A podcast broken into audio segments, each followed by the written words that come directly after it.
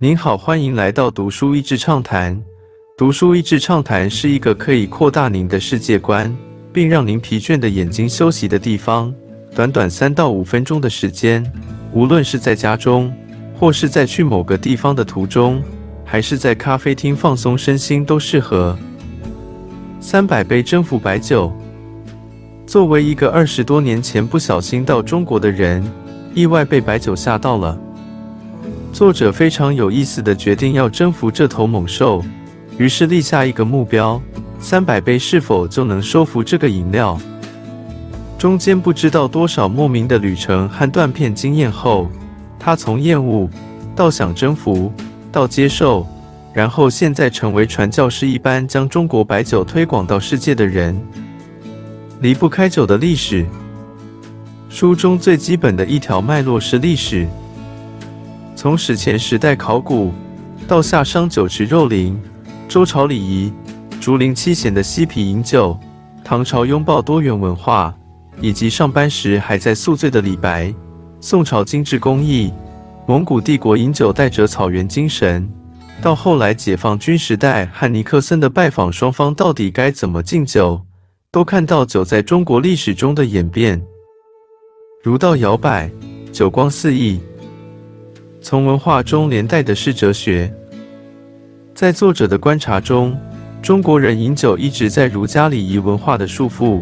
和道家解放自由之间摆荡着。他这么形容：For every Confucian killjoy frowning in a bottle, there was a Taoist rascal to pour the next glass。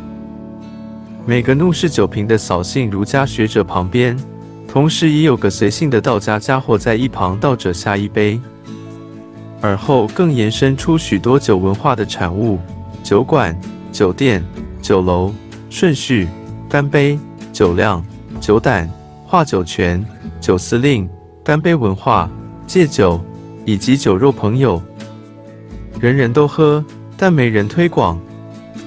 他也跑遍大江南北，品尝各式的酒：黄酒、米酒、二锅头、茅台、五粮液、泸州老窖、杏花村汾酒、药酒、滋补酒，在邓小平改革开放带出来的商业和品牌。历经假酒和塑化剂风波才建立的品质标准，似乎还在努力中。以及后来禁奢让过热的行情回归平稳，在要进入世界舞台之际，作者发现喝白酒的人虽然多，但似乎没有产生一个适合介绍给其他文化的语言。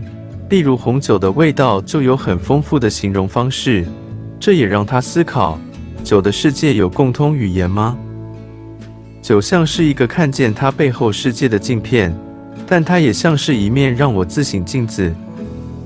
一个社会的开放的程度，取决于它对其他文化最不为人知那一面的反应。如果一个地方只能在很有限的范围中被欣赏者，那算是真的被欣赏吗？最后他说：“其实不管喝不喝酒，要更明白世界需要的是智慧。”但话说回来，如果小酌几杯可以加速启蒙，那又何妨呢？今天的内容就到此为止了，十分感谢大家收听《读书益智畅谈》节目。如果对我们的内容感兴趣，欢迎浏览我们的网站 dasheasy 点 net，或是关注我们的粉丝团“读书益智”，也可以分享给您的亲朋好友。欢迎继续关注我们下一期节目，下次见。